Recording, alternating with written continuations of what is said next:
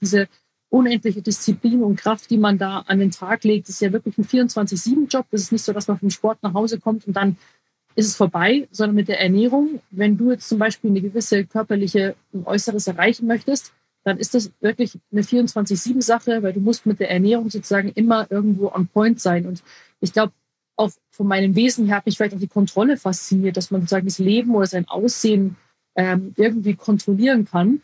Und äh, bis heute mache ich den Sport super gern. Das ist so der coolste Teil meines Tages irgendwie. Da bin ich nur für mich, da bin ich in meinem Flow drin. Und ich glaube, das ist das, was viele Leute dann auch an dem Sport reizt, den sie lieben, weil sie sozusagen im Flow sind, was wie so eine Art meditativen Zustand ist. Und das habe ich sozusagen durch den Kraftsport gefunden. Hallo, ihr hört 5 zu 1, den Podcast von Mit Vergnügen. Mein Name ist Stefanie Hielscher und ich beschäftige mich hier jeden Monat mit einem neuen Thema. Dazu gibt es dann fünf Episoden. Diesen Monat geht es um Sport. Ich treffe fünf verschiedene Leute, die fünf verschiedene Sportarten ausüben und hoffe, dass die Faszination für Sport auf mich überspringt, denn ich habe ehrlich gesagt noch nicht meine perfekte Sportart gefunden. Heute ist Sophia Thiel zu Gast. Sie ist Fitness-Influencerin der ersten Stunde. Auf Instagram zeigt sie täglich 1,3 Millionen Menschen, wie sie ihren Sport lebt. Am Höhepunkt ihrer bisherigen Karriere zog sie sich 2019 wegen mentaler und körperlicher Probleme aus der Öffentlichkeit zurück.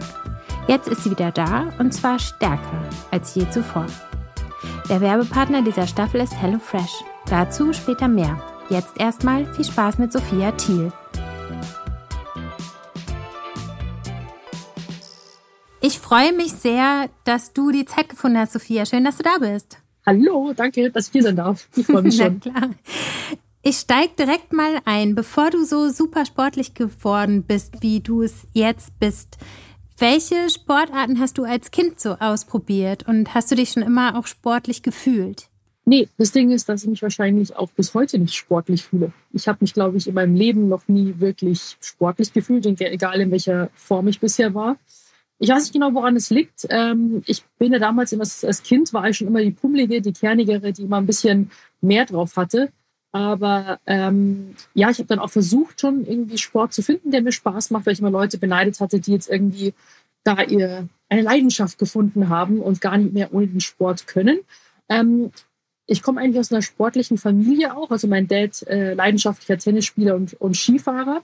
Habe ich natürlich auch direkt gemacht. Also ich spiele auch ähm, jetzt heute auch wieder Tennis, was ich wegen dem Bodybuilding dann so ein bisschen zur Seite geschoben habe. Habe eben auch als kleines Kind im Verein gespielt. Dann natürlich war ich auf den Skikursen ähm, in, in der Winterzeit.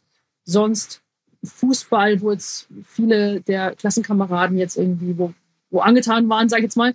Ähm, das hat mich jetzt nicht so gereizt. Also ich bin bis heute nicht so der Fußballfan und Kenner, sage ich jetzt mal. Aber dann ähm, quasi, als der Wunsch aufgekommen ist in der Pubertät, dass ich halt gerne fitter werden möchte, abnehmen vor allem, ähm, habe ich halt eben intensiver gesucht, ob ich nicht den Sport finde, der mir wirklich von Herzen Spaß macht. Also macht auch Tennis Spaß, aber es war immer ein bisschen ermüdend. Ich habe immer das Gefühl gehabt, ich konnte mich nicht schnell steigern und ich war immer die mit dem härtesten Schlag, aber die kaum äh, Ausdauer hatte. Habe mich ein bisschen rumlaufen lassen auf dem Platz, dann war ich äh, quasi erledigt und K.O. und das war irgendwie auch Laufen und so weiter. Das war nie so meine Sache. Und Bodybuilding fand ich dann super und habe damit dann eben auch die Ziele erreicht, die ich mir so vorgenommen hatte.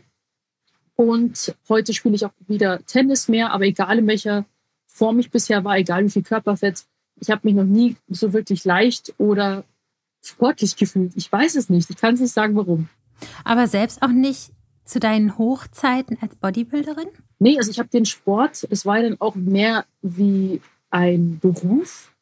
Aber ich selber habe mich nie als die, ich, ich sehe andere mehr als Fitnesskanonen oder Sportskanonen. Aber ich weiß nicht, ob es bei mir so festgebrannt ist, dass ich halt eben mit Sport früher vielleicht so Berührungsängste hatte aber ich würde sagen, das ist eine Sache, die ich gern mache, aber ich würde mich jetzt nicht als die fitteste Person ever bezeichnen. Also das war irgendwie das ist ganz komische, ganz komische Ansichtsweise. Also ich fühle das nicht wirklich. Das ist tatsächlich krass, weil natürlich die Außenwirkung eine ganz andere ist oder auch die Meinung, die andere über dich haben, wenn sie dich sehen, die halten ja. dich natürlich für eine Sportskanone, was du ja auch bist, würde ich jetzt einfach mal so unterstellen. Ne? Ja, meine, und das Ding ist, ähm, ich wurde ja immer auch als sportlich, äh, am sportlichsten bezeichnet, wenn ich vor allem sehr definiert war. Mhm. Aber das Ding ist, dass bei mir, ich muss halt, damit ich äh, abnehme oder ein Sixpack habe, muss ich halt immer sehr, sehr viel Leistung und, und sehr viel Arbeit und Verzicht investieren, sage ich jetzt mal. Und dann wurde ich immer auch als am fittesten beschrieben, obwohl ich mich da immer am unfittesten gefühlt habe. Also es ist so, dass wenn ich ein Sixpack hatte, war ich den ganzen Tag müde, ich hatte Hunger, ich wollte, kam irgendwie gerade so ins Training und habe es gerade so irgendwie geschafft. Aber das ist, glaube ich, so ein gesellschaftliches Ding, dass man denkt, dass Leute, die mit Sixpack rumlaufen, so dass das gesundeste und Nonplusultra, was ja eigentlich so ein bisschen falsch ist, weil jetzt, wo ich zum Beispiel mehr Körperfett habe, habe ich viel mehr Kraft und, und Energie im Training. Aber von außen her wird, wird, wird halt ein anderes Bild erwartet. Und das finde ich irgendwie, also wenn ich so ehrlich bin, war das bei mir irgendwie bisher immer so. Und ich kann auch nicht zeigen, beschreiben, woher das kommt.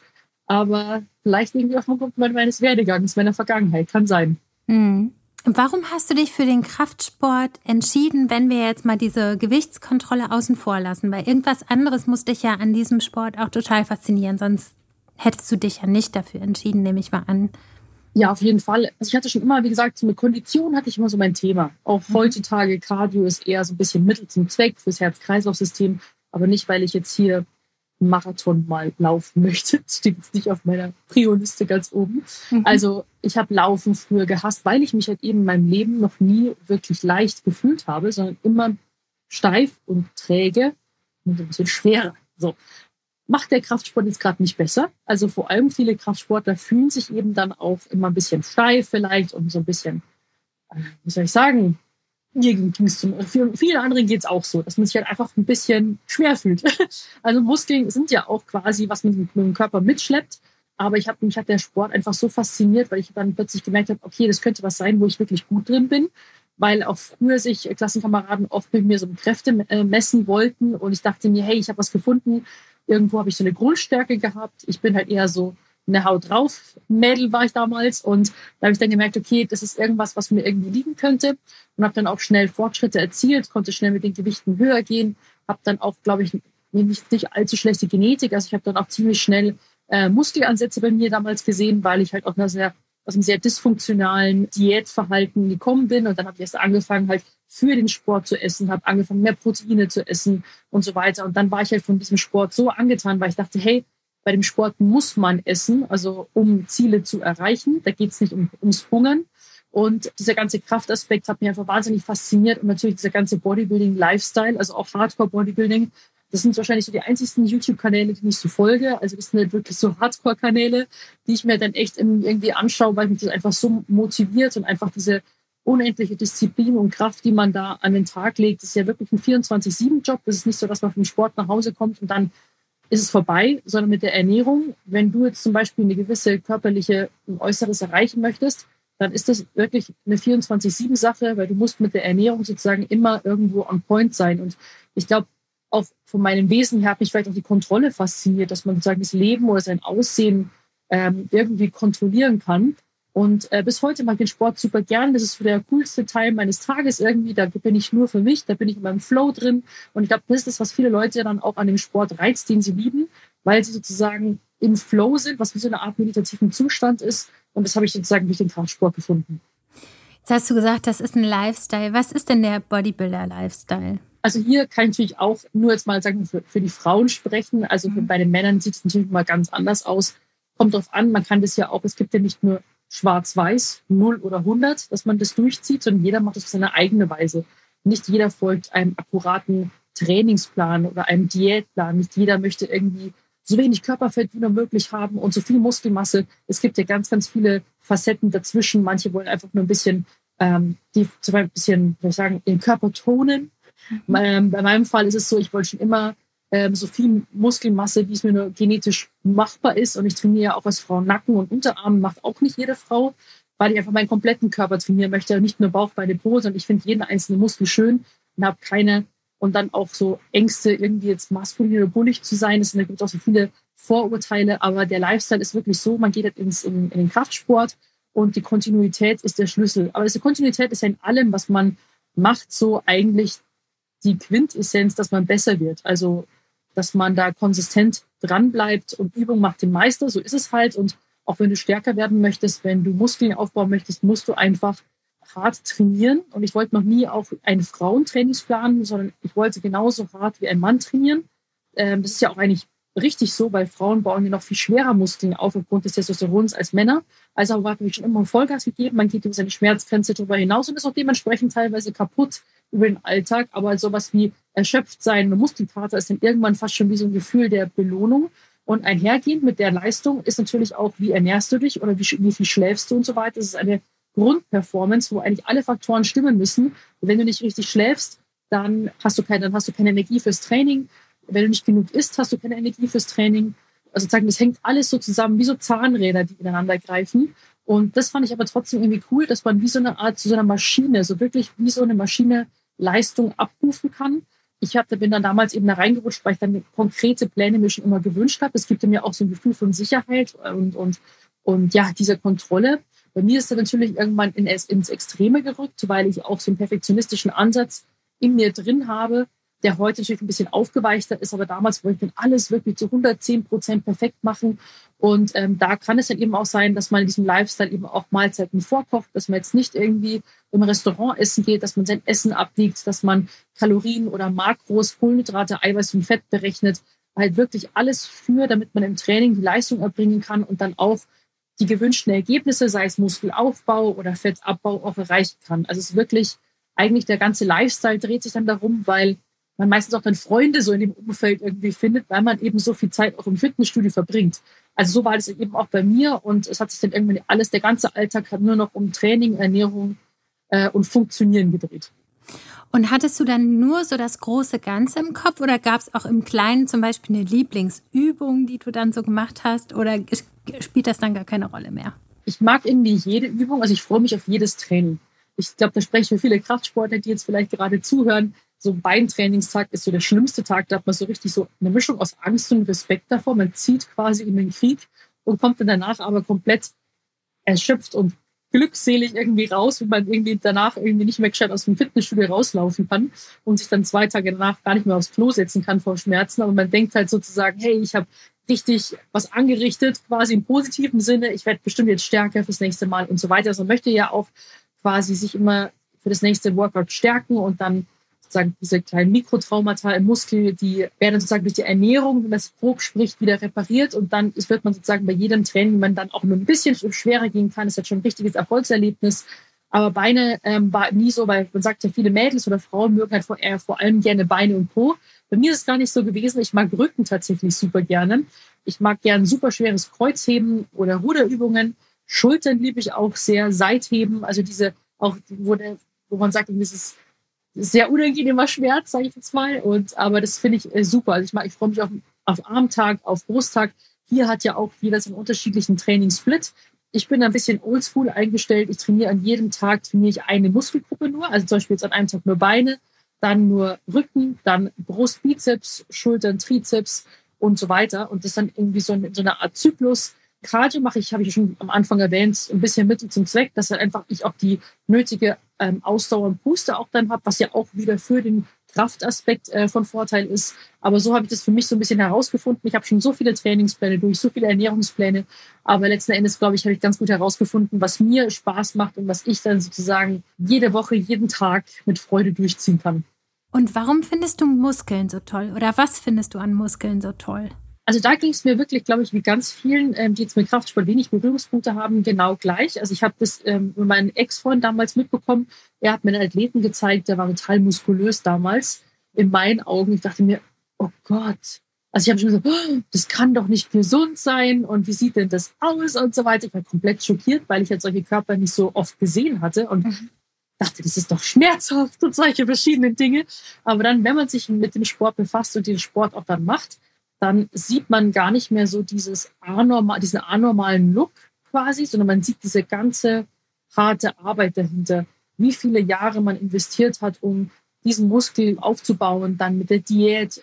Diät ist ja auch quasi, wenn man das jeden Tag so durchzieht, auch eine enorme Leistung, die man da vollbringt. Und es ist hier nicht um ein, zwei, drei Tage oder eine Woche Diät, sondern auch Wochen, Monate, die man da wirklich auch eisam bleibt und durchzieht. Und es ist halt eine Art Körperkunst. Und ich sehe das auch irgendwie wie so eine Art Kunstform, weil du versuchst, irgendwie so ein Bildhauer deinen eigenen Körper zu gestalten. Und es fasziniert mich bis heute. Wobei das natürlich mit meiner Thematik heute auch teilweise ein bisschen destruktiv ist, weil ich ja, wie gesagt, schon einen perfektionistischen Ansatz, Kontrolle, Körper kontrollieren und so weiter, das kann natürlich auch in ein negatives Verhalten reinrutschen. Wobei es vielleicht, weil beim Bodybuilding geht es halt sehr um, um eine Ästhetik, um eine Optik. Wie du das letzten Endes erreicht hast, auf der Bühne zum Beispiel, ist es den wurscht, ob du jetzt dafür eine 10er oder 20er Hantel genommen hast, ob du dafür 100 Gramm Hähnchen oder Tofu gegessen hast, ist ja wurscht. Da geht es ja nur um den Look. Aber bei anderen Sportarten finde ich das, was auch cool ist, was auch im Powerlifting eigentlich so ist, dass man mehr halt sich so ernährt, nicht Diät, damit man weniger Körperfett hat und mehr Muskel sehen kann, sondern dass man mehr Leistung erbringt. Also man isst eigentlich, um höhere Leistung zu erzielen. Aber da ist der Look ja nicht wichtig, sondern wie viel du zum Beispiel im Kreuzheben schaffst oder wie viel du Knie beugst und so weiter. Also das sind dann sozusagen, das ist der Unterschied bei dem Ganzen. Wobei mir aber diese Ästhetikaspekte, also vom Äußeren her, wie gesagt, als Kunstform in dem Sinne, finde ich das schon sehr schön. Also gefällt mhm. mir gut. Mhm. Du schreibst in deinem Buch ja auch viel darüber, dass du gelernt hast, dass es wichtiger ist, von innen nach außen zu gehen, als von außen nach innen, ne? was ja im Grunde in diesem Sport auch gar nicht so leicht ist. Du hast ja gerade den Look beschrieben. Wie gehst du denn mit dieser Diskrepanz um? Ja, auf jeden Fall. Das war für mich ein langwieriger Prozess, ähm, denn ich sag mal, ich bin in viele, glaube ich, also ohne da jetzt jemanden angreifen zu wollen, ich glaube, viele rutschen in den Bodybuilding-Sport aus Komplexen. Männer meistens vielleicht, weil sie sich nicht stark genug fühlen oder zu dünn. Frauen vielleicht, weil sie halt auch einen großen Po haben möchten und sich vielleicht zu dick fühlen. Also es gibt ja immer, man hat so eine Motivation, im Äußeren vielleicht durch Sport was zu ändern. Aber ich finde Sport, dass, dass es eigentlich so viel mehr ist, als nur sein Äußeres zu verändern. Das musste ich erstmal während meiner Social Media Auszeit für mich lernen. Ich habe mir auch in der ganzen, im ganzen Werdegang musste ich mir immer sehr viele Fragen stellen. So, warum mache ich das eigentlich? Warum Bodybuilding? Warum mache ich diese Diäten? Warum will ich eigentlich abnehmen? Will ich das wegen anderen oder will ich das für mich? Und ich denke, das muss man sich in seinem, in, glaube ich, nicht nur im Sport, sondern überall sollte man sich das fragen, aus welchen Gründen man es macht. Extrinsischer oder intrinsischer Natur. Und das ist ja so, von wo ist die Motivation? Kommt sie vom Außen? Mache ich das nur, um anderen mehr zu gefallen, um vielleicht dem Partner besser zu gefallen, um dadurch irgendwie erfolgreicher zu sein? Oder mache ich das wirklich, weil es mir persönlich Spaß macht? Und ich habe es dann auch während meiner Social Media Auszeit komplett alles stehen und liegen gelassen, weil ich halt immer mehr Schwierigkeiten hatte, die Ernährung und das Training, also Training eher weniger, aber die Ernährung durchzuziehen. Ich hatte immer mehr mit meinem Gewicht wieder zu kämpfen. Und dann dachte ich mir, okay, vielleicht bin ich ja einfach nicht für den Sport gemacht, vielleicht tut mir Bodybuilding nicht gut und so weiter. Und habe dann erst, wo ich alles über Bord geworfen hatte, gemerkt, dass es, dass mir das richtig fehlt und dass ich das gerne tue, weil es mir Spaß macht, weil es mir Halt gibt, weil ich dadurch mehr Energie habe, weil ich mich ein, weil ich ganz anderes Körpergefühl habe und auch irgendwo durch den Sport zu mir selbst komme, also in meinen Körper rein. Mache ich ja auch mit Eisbaden und so weiter. So eine Art der Meditation, wenn du zurück in deinen Körper kommst. Und deswegen brauche ich immer sehr starke physische Reize und habe gemerkt, dass es mir wirklich viel bedeutet und dass ich das für meine Lebensqualität brauche und das nicht nur machen sollte, damit ich im Äußeren immer mich manipuliere, weil ich dachte, wenn ich irgendwie ein Sixpack habe, wenn ich Kleidergröße 36 habe und so weiter, dann habe ich doch das, was man will irgendwie und dann bin ich doch bestimmt im Inneren glücklich. Also mein Inneres wird sich dann bestimmt anpassen und dann ist Friede, Freude, Eierkuchen. Hat nicht so geklappt. Und nicht nur ich, ganz viele andere haben es bereits schon herausgefunden, dass ein Sixpack allein oder einfach nur dünn sein ist nicht gleich glücklich sein. Und es kommt ja immer auch darauf an, wie man an den Punkt gelangt. Und so wie ich das eben früher gemacht habe, mit sehr, sehr mit einer sehr krassen Härte und Strenge, ähm, war das vorherzusehen quasi, dass ich das auch nicht lange beibehalten kann, weil es einfach nicht nachhaltig genug war. Und ja, deswegen, diese, diese Diskrepanz muss ich bis heute eigentlich noch umgehen. Das ist immer noch ein Prozess, weil ich habe immer noch den Drillcoach immer drin. So der Drillcoach Sophia, die manchmal so sagt so, ah jetzt könntest du doch mal wieder mal deine Ernährung abwiegen oder jetzt könnten wir doch mal ein bisschen mehr trainieren und so weiter. So ein bisschen so die Grenzen ausreizen, aber ich hole mich dann immer wieder auf den Boden der Tatsachen zurück weil das Leben besteht ein bisschen mehr als nur als äh, Training und Gym sein und Diätplänen. Und ähm, das brauche ich einfach für mich heute, dass ich Freunde, Zeit habe mit Freunden, dass ich rausgehen kann, dass ich einfach, ohne jetzt Panik zu schieben, dass ich jetzt heute mal nicht trainiert habe oder mal jetzt auswärts einen Burger gegessen habe. Das ist für mich heute die Message, dass das Ganze holistischer sein sollte und dass Fitness für alle, für alle und für jeden ist, egal ob du groß, klein, dick, dünn bist, sondern es soll dir einfach Spaß machen und dir Lebensqualität schenken. Wir machen eine kurze Pause und ich stelle euch noch unseren Werbepartner Hello Fresh vor. Hello Fresh nimmt euch nicht nur den Einkaufsstress. Dank ihrer großen Auswahl an Gerichten braucht ihr nie wieder zu grübeln, was es zum Abendessen geben soll und macht es euch ganz einfach, abwechslungsreich und ausgewogen zu essen. Und so geht's. Ihr wählt eine Box aus und könnt je nach Personen und Gerichten pro Woche eure Bestellung aus über 30 abwechslungsreichen Rezepten personalisieren. Die gekühlte Lieferung kommt in einer recycelbaren Kochbox zum Wunschtermin direkt zu euch nach Hause. In meiner letzten Box mochte ich das Rezept Hummus Bowl mit Sesam-Aubergine besonders gerne. Ich bin keine besonders begabte Köchin, da könnt ihr echt jeden fragen, aber mit HelloFresh kann sogar ich kochen. Und es schmeckt. Die Bowl und Sesam-Aubergine waren echt super. Probiert es doch mal aus. Mit dem Code HFFUENF, das wird in Großbuchstaben geschrieben, spart ihr in Deutschland und Österreich bis zu 90 Euro auf eure ersten vier Boxen von HelloFresh. Für die Schweiz sind es bis zu 140 Schweizer Franken auf die ersten vier Boxen. Kostenlosen Versand für die erste Box gibt's noch obendrauf dazu. Der Code ist nur für Neukundinnen einlösbar. Also HFFUENF eingeben und eure erste Box zusammenstellen. Den Code und Link findet ihr natürlich auch in den Show Notes. Vielen Dank an meinen Werbepartner HelloFresh für die Unterstützung. Und jetzt geht's weiter mit Sophia Thiel finde, du hast gerade ganz gut beschrieben, warum du wieder ins Bodybuilding nach deinem Breakdown gegangen bist. Aber ich würde da gerne nochmal drauf eingehen, weil ich hätte so, ähm, aus meiner Perspektive würde ich denken, das ist natürlich auch total schwer, genau da hinzugehen, wo man so tief am Boden war. Natürlich auch hoch oben, aber eben auch tief am Boden am Ende. Und gibt es nicht für dich da wahnsinnig viele Triggerpunkte und hast du nicht auch Angst, wieder in so ein Muster zu verfallen, weil du dich mit genau dem täglich auseinandersetzt? Ja, also das ist schon schwieriger, sag ich mal. Also ich bin ja auch seit meiner Auszeit auch in Therapie und ähm, spreche da heute auch offen drüber, weil ich finde, das ist eine der besten Sachen, die ich je hätte machen können. Ist jetzt natürlich nicht nur wegen Social Media und dem Sport und so weiter, sondern ich habe auch sehr viele Themen auch aus der Vergangenheit oder was sozusagen hinter der Kamera passiert ist, habe ich aufarbeiten müssen. Und Therapie hilft mir da wirklich weiter. Mein Thera ähm, Therapeut meinte auch so, ja, auch das Ganze mit Social Media in der Öffentlichkeit quasi sich darstellen, ist einmal eine Herausforderung. Dann in dem Kraftsport drin zu bleiben, ist eine Herausforderung. Aber ich habe auch gedacht in meiner Auszeit, dass ich vielleicht muss ich jetzt alles aufgeben und quasi mich um 180 Grad wenden, um jetzt glücklicher zu werden, um gesund zu werden und so weiter. Ich habe mich vieles hinterfragt und dachte mir, muss ich jetzt vielleicht Yoga anfangen oder sollte ich jetzt wieder Tennis spielen oder was komplett anderes machen? Und habe dann auch gedacht, aber wer sagt denn, dass ich das muss? Ich muss mich doch nicht komplett verändern, um jetzt oder alles über den Haufen werfen, sondern die Herangehensweise, wie ich das damals gemacht habe, war halt eben keine nachhaltige.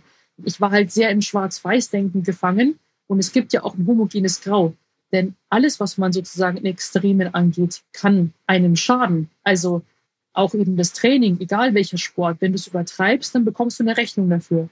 Auch jetzt mit Genussmitteln, wenn du Alkohol genießen kannst, Alkohol, dann, dann ist es, dann tut es dir nicht weh, aber wenn du damit übertreibst, dann ist es wieder destruktiv.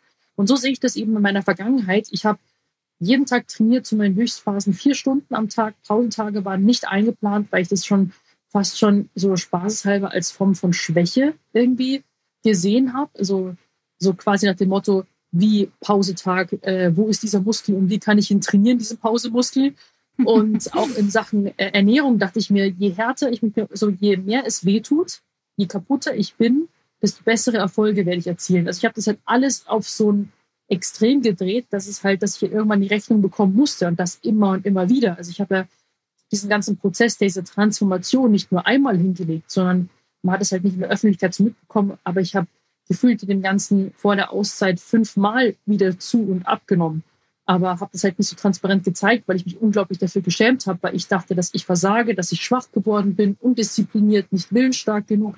Aber je mehr Kontrolle ich ja dann ausgeübt habe und je härter ich das Steuer wieder rumreißen wollte, desto schlimmer habe ich mich so auch in meine Essstörung hineingestrudelt. Also es war wirklich ein ganz, ganz blöder innerer Kampf. Und dann habe ich eben gemerkt, dass der Teufel jetzt nicht im Bodybuilding liegt oder jetzt in Ernährungsplänen. Es gibt ja so viele Facetten dazwischen, aber ich habe halt nicht das für mich gefunden und Flexibilität war, war für mich ein Fremdwort früher. Ich finde, Flexibilität ist eigentlich die neue Kontrolle, weil man kann nichts zu 100 Prozent perfekt machen, gar nichts ist perfekt. Man muss halt irgendwie so die Welle irgendwie jeden Tag reiten und so gut wie man halt kann, aber darf sich dafür nicht fertig machen, wenn es mal nicht so läuft, wie man sich das vielleicht vorgestellt hat. Und das ist für mich eben noch der Prozess, in dem ich mich befinde, wo ich sage, früher war so eine Null-Toleranz-Politik bei mir. Es musste entweder so gehen oder gar nicht und habe mhm. mir nie Auszeiten gegönnt oder geschweige denn mal Ruhephasen oder irgendwie, ich habe auch, ich wollte nicht reisen, ich war total in mich gekehrt und isoliert. Die Herangehensweise ist halt eine neue und daran glaube ich eben, weil macht eben Bodybuilding Spaß. Training war noch nie das Problem, also ins Gym zu gehen. Ich gehe super gerne ins Gym. Und allein deswegen ist es schon ein Zeichen für mich, dass ich, ich habe eigentlich kaum mit Motivationslöchern fürs Training zu kämpfen. Bei mir ist es halt mit der Ernährung das größte äh, Thema und mit meiner Körperwahrnehmung, wie ich mich sehe im Außen und wie ich mich fühle und so weiter. Das ist eigentlich das Schwierigere für mich. Aber du fühlst dich jetzt besser als früher? Ja, auf jeden Fall, weil ich hab, bin auch ähm, in einer sehr glücklichen neuen Beziehung. Mhm. Ich fühle mich sehr, sehr frei, was ich mich früher nicht gefühlt habe. Also ich habe mich sehr unfrei gefühlt. Ich habe es ja gerade erwähnt, ich wollte nie aus meinen Routinen raus. Ich habe Reisen, ich liebe heute Reisen. Ich will irgendwie die Welt sehen. Und früher habe ich gedacht, so auf keinen Fall reisen, weil dann muss ich nach einem Fitnessstudio suchen, dann brauche ich ein Airbnb mit Küche, dann muss ich wieder einkaufen gehen, dann werden meine Routinen über den Haufen geschmissen, was ja kompletter Irrsinn ist, so komplett verkrampft. Ich habe auch Veränderungen gehasst, also war überhaupt nicht darauf vorbereitet. Und heute liebe ich Veränderung und will am besten so viel Veränderung wie nur möglich, um irgendwie an einem Erfahrungsschatz reicher zu werden. Und deswegen habe ich das Gefühl, halt heute zur Normalität mehr zurückzukehren ich möchte dafür meine Vergangenheit aber nicht als schlecht bezeichnen. Das war nicht alles blöd und irgendwie nur ein Leidzustand. Man hat natürlich, wenn man so extrem im Training ist und auch so Erfolge erzielt oder auch Erfolge im Außen bekommt, wie Anerkennung, Zuwendung und so weiter, Respekt, das ist halt ein High-Erlebnis. Ich war trotzdem irgendwo, äh, wo ich dachte, hey, krass und hier und da, aber im Inneren quasi, wie ich mit mir selbst umgegangen bin, habe ich Probleme gehabt immer wieder. Das habe ich halt nur nicht gezeigt. Und heute habe ich das Gefühl, auch weil ich so offen und transparent auf Social Media bin, ist der Druck halt weg, weil ich mich nicht mehr verstecken muss. Mhm. Und ich glaube, das ist auch so, und weil die Scham so weggegangen ist, weil es einfach ein normales Thema ist. Auch jeder Mensch hat irgendwo sein Päckchen, mal größer, mal kleiner. Und ähm, ich finde, je offener man damit umgeht, desto leichter wird es, das Päckchen zu tragen.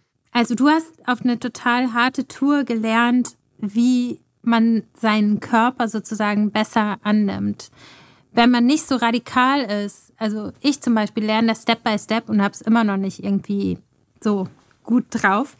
Und du bist da irgendwie auf so einem, so einem besseren Level. Hast du ähm, das Gefühl, dass du das halten kannst? Das positive Mindset, das dich ja. annehmen, so wie du bist? Ich denke, das ist auch ein, ein Prozess, das Ganze beizubehalten. Sei es eben jetzt, ähm, alle sagen immer vom Gewicht halten und so weiter, aber dieser mentale Prozess ist eigentlich der schwierige. Und da kann man eigentlich für nichts eine Garantie geben. Ich denke, ich bin eben auch auf die radikale Weise, habe ich sozusagen nach dem Motto friss oder stirb lernen müssen, damit zurechtzukommen. Also ich bin in die Auszeit, hatte plötzlich gar nichts mehr, wobei ich meine ganze Identität übers Training und über Social Media, ich dachte, ich bin halt eine Fitness-Influencerin, so wie ich mich bezeichnet. Als dann alles weg war, hatte ich halt wie so eine Art Identitätskrise. War zuvor auch noch nie alleine in meinem Leben. Ich war immer von Leuten umgeben und ich wollte aber so weit weg wie nur möglich alleine sein habe aber auch in dieser sehr dunklen, schwierigen Zeit halt so viel halt auf die schwierige Tour gelernt, was ich bis heute mitnehmen kann. Zum Beispiel habe ich heute keinerlei Schwierigkeiten, alleine zu sein. Es ist der Unterschied, ob man sich einsam fühlt oder alleine ist. Ich war in Los Angeles für drei Monate komplett alleine, isoliert. Ich kannte da dort niemanden, ich habe niemanden getroffen, niemanden gesehen. Und das war für mich so eine, so eine Feuertaufe oder so ein Härtetest, den ich bis heute mitnehmen kann. Also auch wenn alles um mich wegbricht, habe ich heute wie so eine Art Urvertrauen zu mir selbst und dass mein Leben trotzdem wieder in eine Richtung gelenkt wird.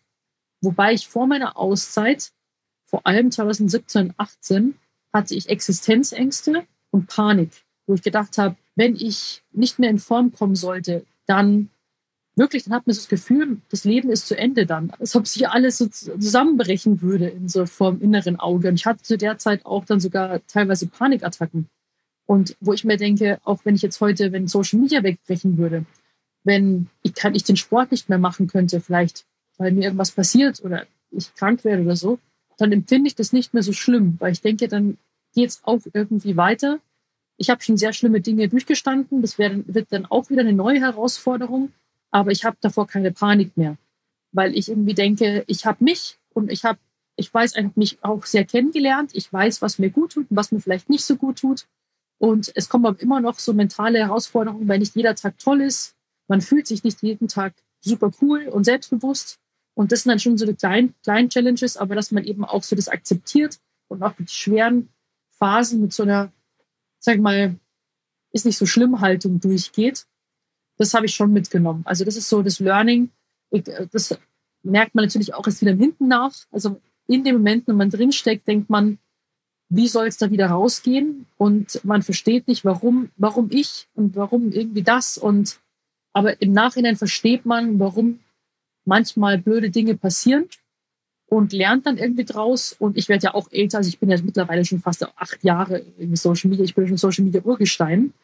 Und ähm, da kommt Gott sei Dank, ich habe schon gehört, dass in die 30er ziemlich cool sind, dass man da so eine Grundentspanntheit reinkriegt. Und das merke ich langsam. Ich möchte nicht mehr Anfang 20 sein, weil es nur ein Kopfchaos bei mir war. Mhm. Nur Panikmodus und irgendwie mhm. ja und nie und, und irgendwie hektisch. Und heute habe ich das Gefühl, es beruhigt sich langsam alles ich mache so ein Ding nach dem anderen. Ich schaue mal, wo es hingeht. Und wenn es nicht so kommt wie geplant, dann ist es auch nicht schlimm. Ich fand das ganz schön, wie du das gerade beschrieben hast. Und ich habe das in der Vorbereitung auch irgendwo gelesen, dass du sinngemäß sowas gesagt hast, wie, dass man mit sich selbst sozusagen ein Team bilden soll. Und das finde ich ist im Kraftsport, wenn man es jetzt wirklich auf die extreme Tour sieht, ist man ja eher gegen sich. Weißt du, wie ich meine? Naja, kommt drauf an. Also es schenkt dann mehr Lebensqualität. Also ich hatte zum Beispiel früher Rückenschmerzen, Rückenbeschwerden durch den Kraftsport nicht mehr. Also macht es ja auch irgendwie für seinen Körper. Natürlich, klar, hier gibt es auch Extreme, wo viele Leute auch gegen ihren Körper arbeiten, also irgendwie auch mhm. mit äh, zu viel Gewicht oder ähm, falsche Ausführung und so weiter. Natürlich kann man da auch gegen sich arbeiten. Ich habe das nur gemeint im Sinne von Körperwahrnehmung, weil man ja manchmal auch, wenn man Diäten macht und so weiter, sagt so, ah ja, mein blöder Körper und so und sieht irgendwie hier und da irgendwie hässlich aus oder mag ich nicht so und äh, der macht, was er will und ich nehme nicht ab und so weiter. Und dann sieht man sich manchmal vielleicht so mit so der Kopf gegen den Körper, so der Kopf will irgendwie abnehmen, aber vielleicht auch trotzdem essen, was man will und will irgendwie am besten den Weg des geringsten Widerstands gehen, aber trotzdem irgendwie auch motiviert zu sein und so weiter. Der Kopf hat immer so ganz kluge Entscheidungen, aber der Körper macht dann irgendwie sein eigenes Ding. Und so habe ich das eben auch gefühlt. Ich habe immer so gedacht, der Körper ist so ein Objekt, was ich quasi formen möchte. Also ich möchte meinen Körper quasi irgendwie mit Trainings- und Diätplänen so ein bisschen so versklaven und der soll machen und aussehen, so wie ich das will. Aber so funktioniert das Ganze halt nicht. Also nur wenn man da wirklich im Einklang ist und im Team spielt quasi, dass der Körper Signale gibt und man sie nicht ignoriert. So war das bei mir damals zum Beispiel, weil der Kopf ja immer dagegen gehämmert hat und gesagt hat, so ja, jetzt erst recht. Wenn der Körper zum Beispiel komplett erschöpft war, wenn meine Periode ausgeblieben ist, wenn ich emotional komplett unbelastbar war, wenn ich, keine Ahnung, allein zum Beispiel manchmal auch, wo Pickel im Gesicht sind, ist ja auch zum Beispiel, hat es ja gewisse eine, eine Bedeutung, quasi, ob die jetzt in der T-Zone sind oder im Kiefer und so weiter. Das sind so verschiedene Zeichen und Reaktionen oder wie, wie die Nägel sind. Es gibt so verschiedene Zeichen. Und das habe ich irgendwie früher immer ignoriert und dachte mir, ja, musst halt durch, so. Das ist halt die, das ist halt der Preis, den man dafür zahlt. Und auch so, ja, praktisch habe ich habe meine Tage nicht mehr, aber dass es sozusagen eigentlich, dass halt einfach nicht gesund ist und dass es das Signale des Körpers sind, die man nicht ignorieren sollte und dass man auf sich selbst Acht geben muss, das mache ich heute. Also ich brauche jetzt nicht irgendwie noch ein Training reinballern, wenn ich irgendwie nur zwei Stunden geschlafen habe irgendwie kaum die Augen offen halten kann, dann würde ich jetzt nicht mehr vielleicht so wie früher mir jetzt irgendwie Energy Drinks ballern und dann irgendwie noch einen draufsetzen. Oder wenn ich jetzt komplett Hunger habe, aber es mein Diätplan so wie früher nicht mehr vorschreibt, dann irgendwie nichts zu essen, aber dann so Hunger haben, dass man irgendwie schon Bauchschmerzen bekommt, würde ich heute auch nicht mehr machen. Also das sind wirklich so Dinge, wo man sagt, man muss irgendwie ein Team sein, man muss auf körperliche Signale achten. Wie kann ich mir heute irgendwas Gutes tun und so weiter. Das ist wichtig, dass man da halt so eine Art Teamkameradschaft entwickelt. Voll gut. Ich meine, du hast dich da ja jetzt super aufgestellt. Welche Bausteine waren für dich denn da wichtig? Also einmal Therapie war so ein richtiger Gamechanger für mich. Also ich habe auch ein Jahr in meiner Social Media Auszeit wieder versucht, das Ganze alleine zu schaffen auf dem alten Weg halt irgendwie zu sagen, okay, ich muss jetzt so schnell wie möglich wieder online sein. Und ich habe am Anfang meiner Auszeit auf die Ende hingearbeitet und habe dann meine alten Trainings- und Ernährungspläne durchgezogen und dachte mir, okay, wenn ich jetzt dadurch wieder in Form komme, dann kann ich wieder online gehen und dann ist alles wieder happy und super. Aber hat nicht geklappt und dann habe ich sozusagen gemerkt, okay, ich schaffe es alleine nicht mehr und das mit mir einzugestehen und zu sagen, ich brauche Hilfe, war ein sehr, sehr großer Schritt. Und meine Therapeutin begleitet mich bis heute und weil ihr eben auch immer wieder neue Challenges auf mich zukommen, weil der Beruf halt nicht immer gleich ist und immer wieder auch neue Situationen auf einen einprasseln, neue Herausforderungen. Ähm, und das ist halt, das ist schon sehr, sehr wichtig. Also wie ich mich aufgestellt habe, dann hat es natürlich im beruflichen Sinne auch sehr viel getan, diese ganze Neupositionierung. Also früher war es ja so, dass ich als erfolgreichste Fitnessinfluencerin ähm, bezeichnet wurde. Und dann, wenn man jetzt auch in, in Sachen beruflich, also Beruf auch mit Kooperationspartnern denkt, dann wird halt auch ein Fitnessmodel verlangt. Und das war halt für mich ein enormer Druck, wenn ich dann in meinen Augen auch nicht einem Fitnessmodel gerecht werde. Und jetzt ist sozusagen die Katze aus dem Sack und Leute wissen ganz genau, was sie mit mir kriegen. Ich mache das Ganze holistischer. Ich spreche heute offen über diese Themen und ich verkaufe heute nicht mehr ein Sixpack sozusagen, man das jetzt so bezeichnen möchte. Und nur, ich bin jetzt auch nicht mehr der Fitness-Erklärbär, wo es nur um Training und Ernährung geht, sondern es ist einfach mehr eine Person, glaube ich, draus geworden, die ihre Stärken und ihre Schwächen hat. Und das war, es war auch diese Transparenz einzugehen, war sehr wichtig.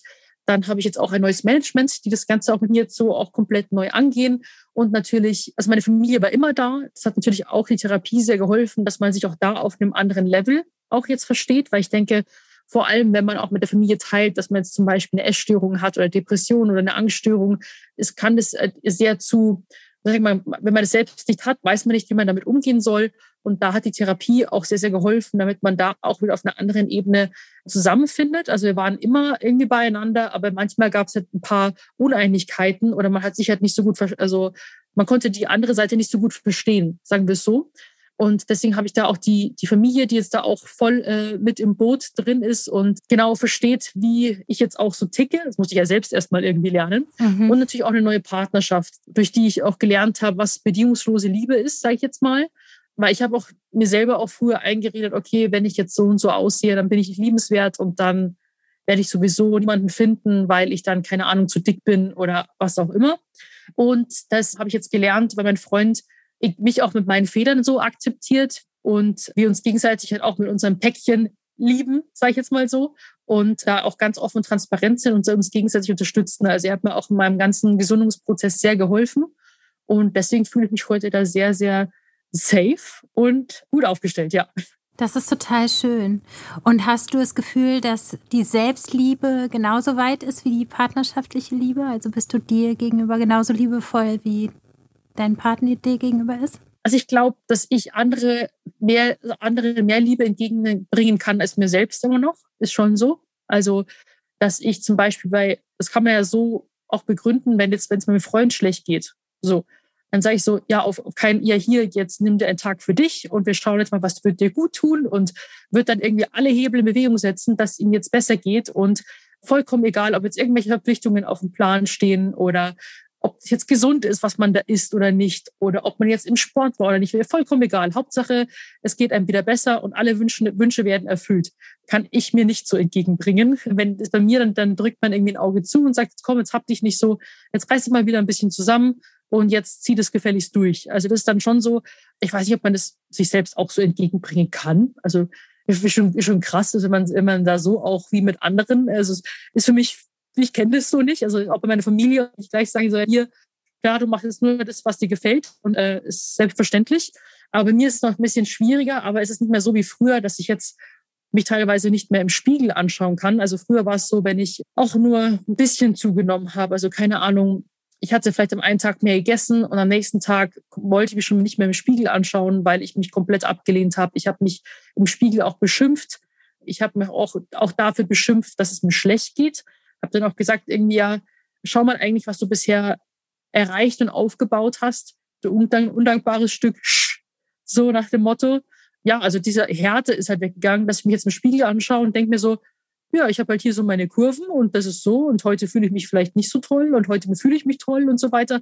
Und dann, ja, ich habe halt mit Körperdysmorphie zu tun und manchmal fällt mir Essen einfach nicht schwer und ich habe halt manchmal meine guten und meine schlechten Phasen, bin manchmal emotional, manchmal weniger und äh, denke mir so, ja, so ist es halt und äh, da ist jetzt so eine gewisse Akzeptanz da. Also das, alle sprechen dann auch immer häufig so, so von Selbstliebe. Ich finde, Liebe ist halt so ein krasses, großes Wort ist halt eher so eine Selbstakzeptanz oder sagen wir Selbstwertschätzung, dass man sagt, so hey, das hast du heute gar nicht mehr so schlecht gemacht.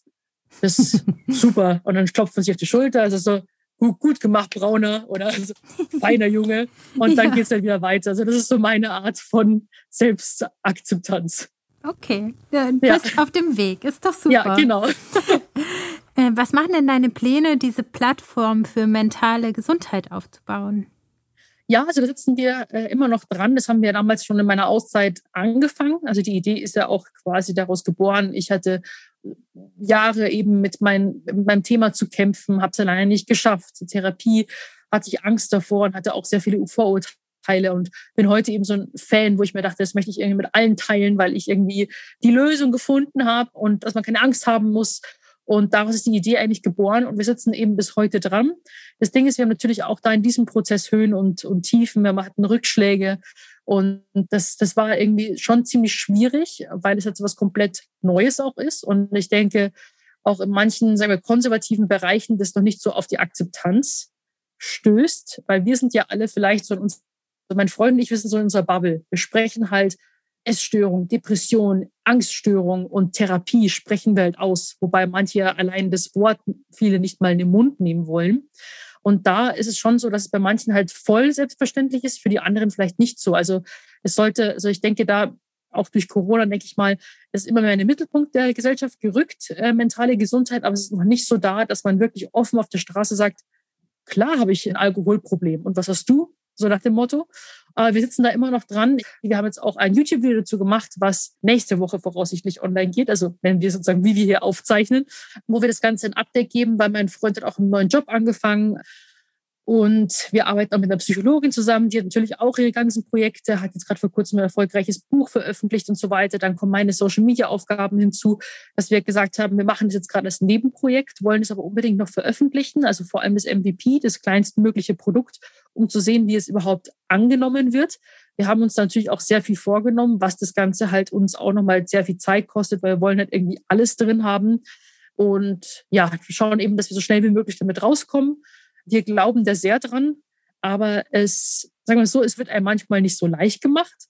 Aber es war ja auch ein Learning und wir haben ja auch eine Firma gegründet und auch im ganzen Unternehmertum war ich ja komplett irgendwie auch Neuland für mich gewesen, weil Social Media Bereich halt manchmal so komplett anders ist.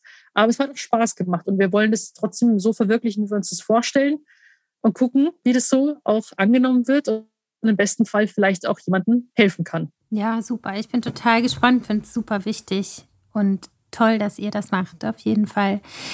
Wir sind bei 5 zu 1, deswegen gerne zum Ende fünf Tipps für die Hörer, wie sie gesund Sport in ihren Alltag integrieren können.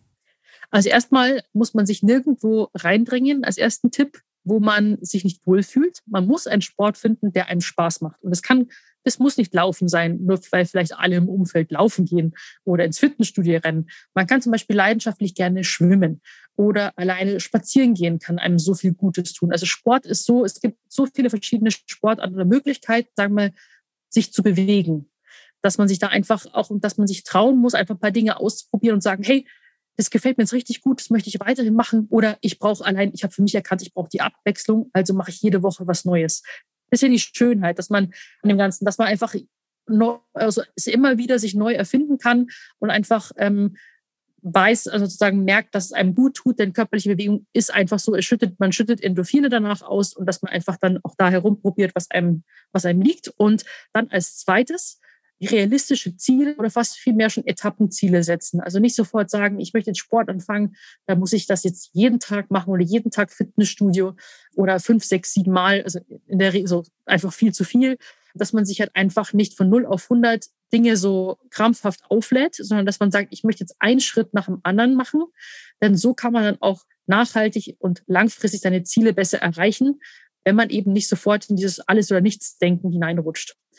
Wenn wir schon beim Alles oder Nichts sind, quasi nach den Etappenzielen, eben da auch als dritten Tipp, eben aus diesem Schwarz-Weiß-Denken auch rauskommen, dass man Flexibilität übt. Dass man sagt, man verzichtet jetzt nicht auf alles, was einem irgendwie wichtig und lieb ist, dass man sagt, ich gönne mir aber jetzt einfach die Pizza mit meinen Freunden am Wochenende, aber dafür achte ich vielleicht sonst ein bisschen auf meine Ernährung, aber auch nicht, weil man muss. Und es soll auch da nicht die Kohlsuppendiät sein, die einem keinen Spaß macht, sondern es soll wirklich auch was sein, wovon man überzeugt ist, wo man merkt, dass einem vielleicht eine ausgewogene, natürliche Ernährung einem besser tut, dass man es also zur Überzeugung macht, aber nicht komplett auf alles verzichtet, weil es auch wiederum nicht nachhaltig ist. Also Flexibilität ist die neue Kontrolle. Kann ich nur aus meinem Erfahrungsschatz sagen.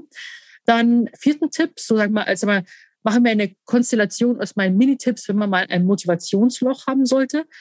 Was mir immer hilft, ist zum Beispiel laute Trainingsmusik anmachen, die einen komplett aus dem Modus rausreißt. Sportvideos von anderen anschauen, je nachdem, welchen Sport man gerne hat.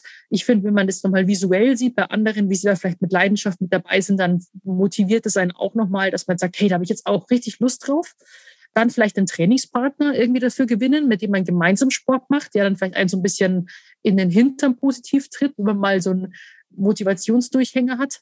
Ja, manchmal hilft doch einfach der gute alte Kaffee, dass man vielleicht aus seinem Trott rauskommt oder irgendwie ein eiskaltes Getränk, dass man einfach so einfach aus diesem Modus rauskommt. Also das sind so Mini-Tipps. Und dann am Ende nochmal sagen, also körperliches Teammitglied sein. Also mein fünfter Tipp ist, dass man eine Kameradschaft mit sich selber aufbaut, ein, dass man ein Team wird und auf seine körperlichen Signale auch hört. Es ist natürlich eine Gratwanderung, dass man sagt, okay, ab wann sollte man jetzt Disziplin aufbringen und sich positiv in den Hintern treten und wann braucht man wirklich Ruhe. Aber also, sollte man dem Körper Erholung gönnen. Das ist auch so eine Sache, das muss man in dem Prozess lernen. Was brauche ich, was tut mir gut? vielleicht dreimal die Woche Sport oder mache ich lieber fünfmal oder vielleicht nur einmal, dass man das für sich herausfindet und dass man auch wie so eine Art ja, Self-Care auch damit einbezieht, dass man, also Self-Care kann natürlich auch, für mich zum Beispiel ist es dann auch, dass man sagt, okay, ich brauche aber auch mal irgendwie Entspannung. Ich möchte dann irgendwie einen Tag haben, wo ich dann irgendwie Massage mir gönne, um dann auch wieder irgendwie voll im Sport drin zu sein. Also wirklich schauen, was brauche ich, wie fühle ich mich, wie geht's mir gerade und ich tue mir auch mal da was Gutes. Also das waren meine fünf Tipps. Super, sehr hilfreich. Vielen Dank, Sophia, dass du dir die Zeit genommen hast, mit mir zu sprechen. Ja, Und voll alles gerne. Gute wünsche ich dir. Ja, auch. Dankeschön. Ich finde Sophias Weg so spannend. Durch die vielen Extreme, die sie erlebt hat, hat sie eine so schnelle persönliche Entwicklung leisten müssen, die auch wie ein Extremsport anmutet. Sie aber noch viel stärker als das Bodybuilding gemacht hat. Danke, dass du da warst, Sophia, und danke, dass du mit deiner kommenden Plattform für mentale Gesundheit anderen die Erfahrungen ersparen möchtest, die du machen musstest. Danke euch fürs Zuhören und bis nächste Woche.